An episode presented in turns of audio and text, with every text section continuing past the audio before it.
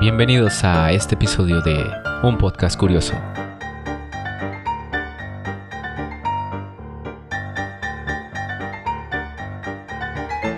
Bienvenidos a esta primera edición de Un Podcast Curioso.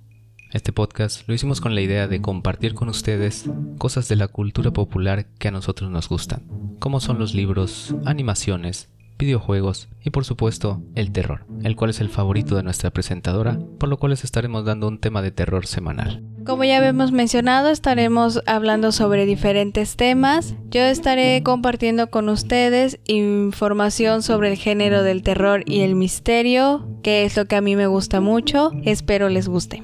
Y me pueden llamar Kat. Para esta primera edición del podcast tenemos el género del terror y el suspenso. Si son como yo, que no les gusta esto, no importa, quédense con nosotros, va a estar entretenido. Pero si son como nuestra presentadora, que le encanta este tema, lo van a disfrutar bastante. Y bueno, queremos empezar este podcast con algunos datos curiosos de algunas películas de terror. El primer dato curioso que tenemos es sobre El Exorcista, película que en los premios Oscar de 1974 fue nominada a 10 de estos premios pero solamente se quedó con dos. El segundo dato curioso que tenemos en esta ocasión es sobre la película El Resplandor, el cual está basado en un libro de Stephen King. A quien no le gustó mucho esta película, ya que decía que a pesar de tener escenas claustrofóbicas y terroríficas, también tenía escenas que eran muy planas y no le parecieron las correctas para esta obra. El tercer dato curioso es sobre la película Tiburón, mejor conocida en inglés como Jaws. En esta, si ustedes se han dado cuenta, el tiburón aparece hasta una hora y 20 minutos después, debido a que la marioneta que habían creado no funcionaba muy bien. Entonces el director, en ese entonces Spielberg, tuvo que buscar maneras creativas para utilizar esta marioneta que estaba fallando mucho.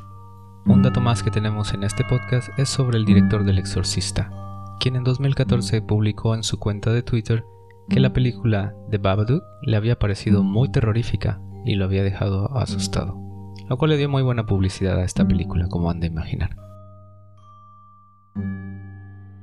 Me contabas hace unos momentos que El Exorcista no es una de las películas que te cause mucho miedo.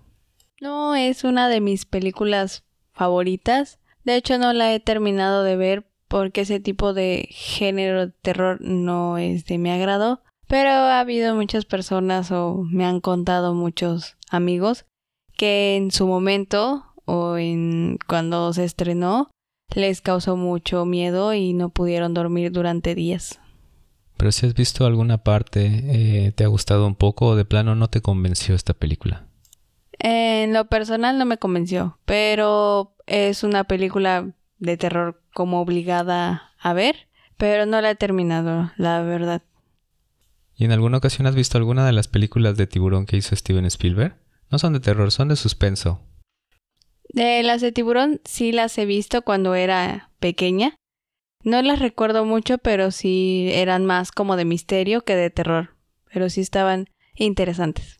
¿Y la película de la que habla el director del exorcista, la has visto o has tenido curiosidad por verla? En lo personal no la he visto. He tenido amigos que me han dicho que la película es muy buena. Eh, me ha entrado la curiosidad por verla. Eh, de hecho, en estos días he estado que la voy a ver para eh, entender el por qué a la gente le da miedo, porque mis compañeros me han dicho que igual no han podido dormir, que sí está muy, muy de miedo.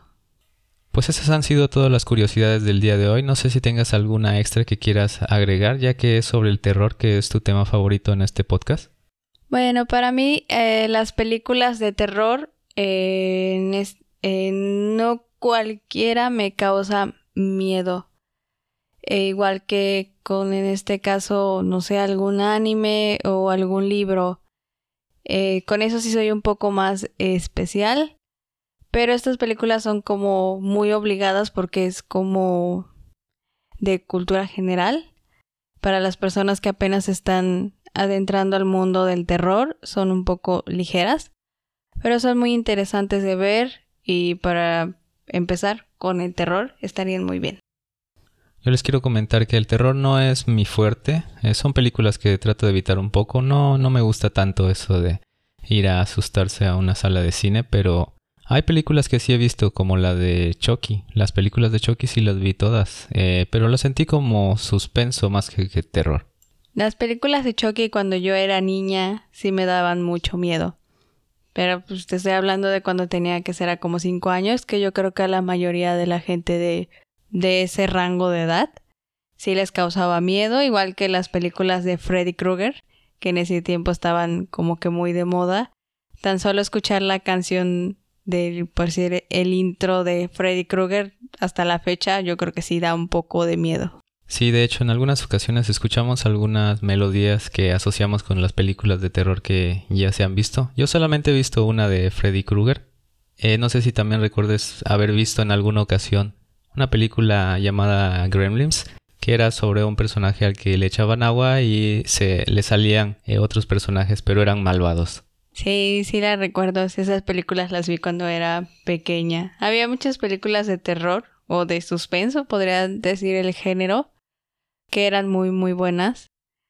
Por ejemplo, estaban las de unos, unos camiones que eran como asesinos, las abejas asesinas y los pájaros asesinos, que eran películas como de suspenso muy buenas también. Sí, yo también las recuerdo.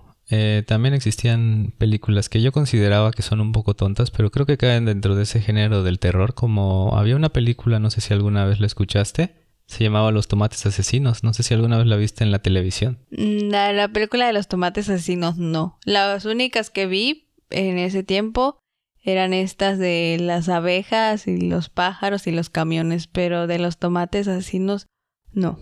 Bueno, ahora pasaremos a algunas recomendaciones que tenemos para este primer podcast eh, sobre una serie y una animación que tenemos para ustedes. Esperemos que les guste.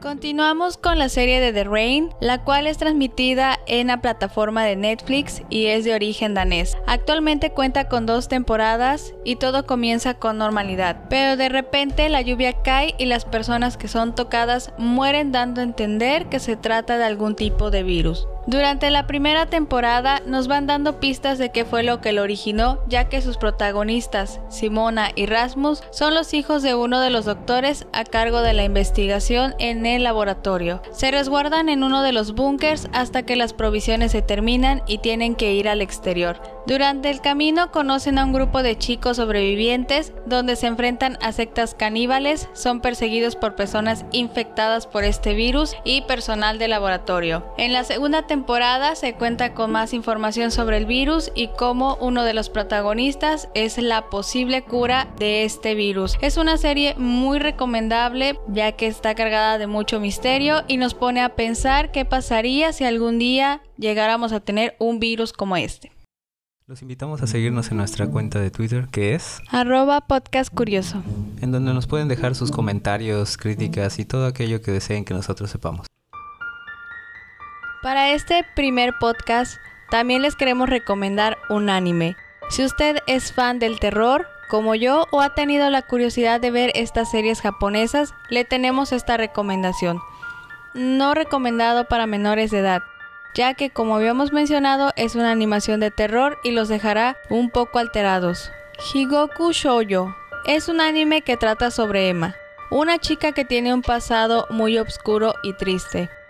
Para conocerla tienes que escribir el nombre de la persona que más odias en una página de internet llamada el correo del infierno, que solo puedes acceder después de la medianoche. Ella aparecerá te dirá si deseas hacer el trato, debes de jalar el hilo color rojo de un muñeco de paja que te entregará. Antes de esto, debes de saber que dos almas irán al infierno, la de la persona que estás condenando y la tuya cuando mueras.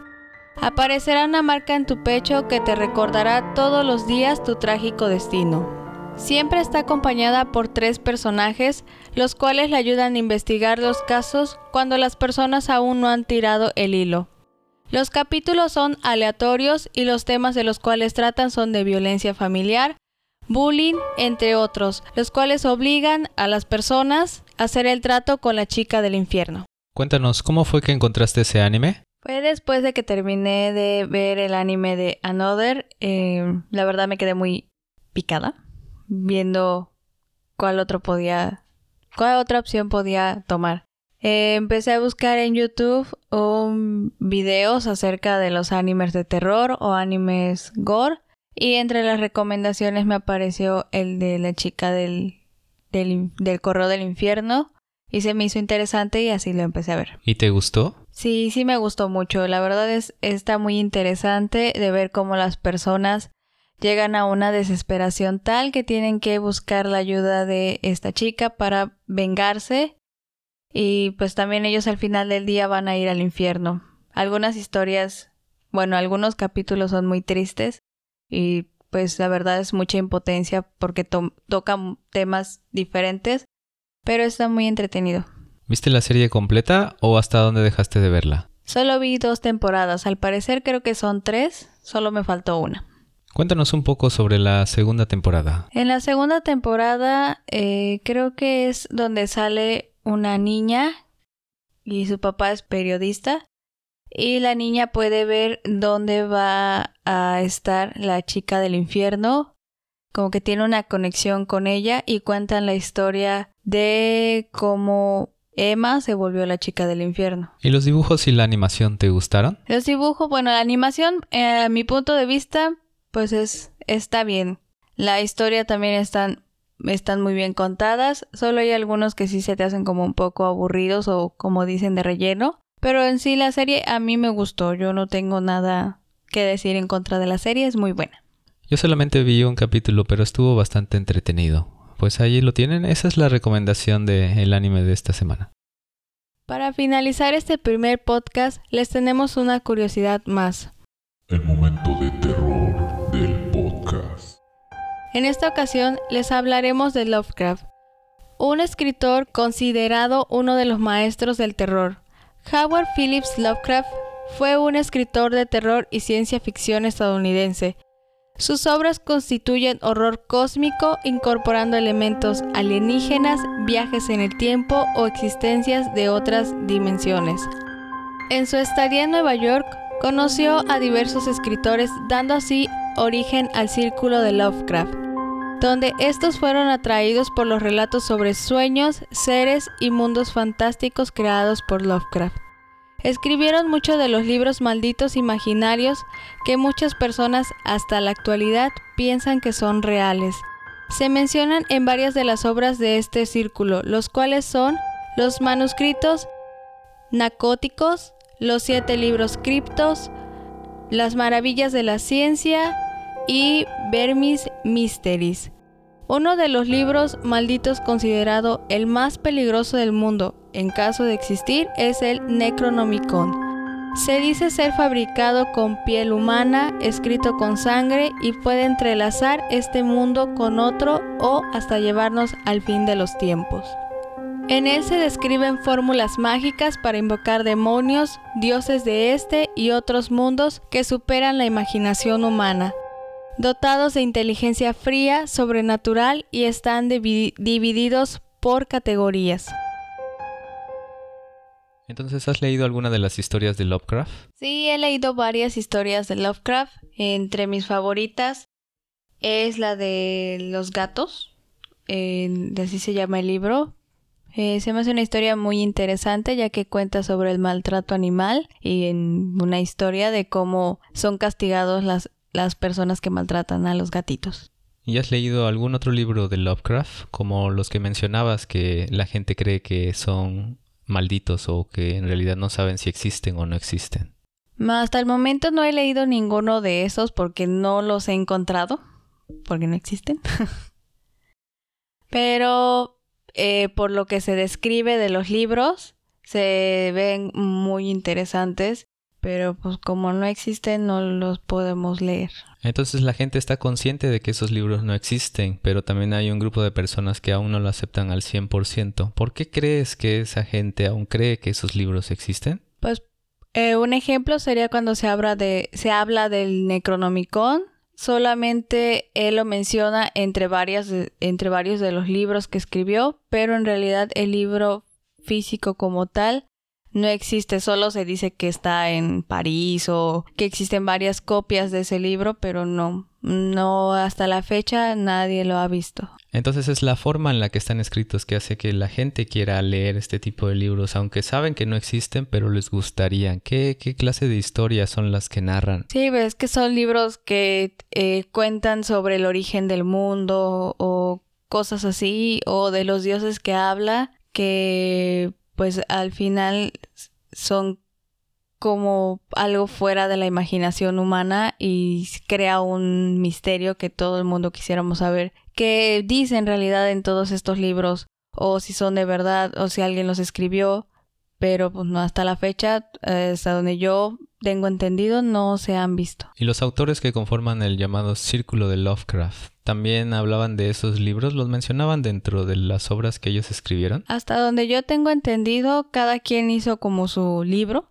y los mencionan dentro de los libros que escribieron, pero en sí, hasta donde yo tengo conocimiento, esos libros no existen. Se mencionan algunas partes de lo de, del libro, pero no existen todavía, o al menos eso es lo que yo tengo entendido. Entonces igual todas esas menciones son las que también ayudan a crecer este mito de que los libros son reales. Pues al momento de leer las historias, pues te quedas así como de, pues sí, sí deben de existir porque los mencionan demasiado, pero ellos se basaron en las historias que escuchaban de Lovecraft y por eso empezaron a hacer más historias de, por decir, basándose sobre los mismos dioses, por así decirlo, pero eran historias que hablaban de cosas que quisieras ver, ¿no? O quisieras leer de dónde se originaron. Pues bueno, la sección de terror de esta ocasión fue dedicada a Lovecraft, uno de los grandes maestros del terror. Esperemos que les haya gustado y hemos llegado al final de este podcast. Gracias por acompañarnos en este primer podcast. Esperamos que les haya gustado. Gracias, Kat. Gracias por acompañarnos en este primer podcast. Esperamos haya sido de su agrado. Y si llegaran a tener algún tema que quisieran que nosotros habláramos en el podcast, igual lo pueden sugerir en nuestra cuenta de Twitter. Muchas gracias y nos vemos la próxima semana.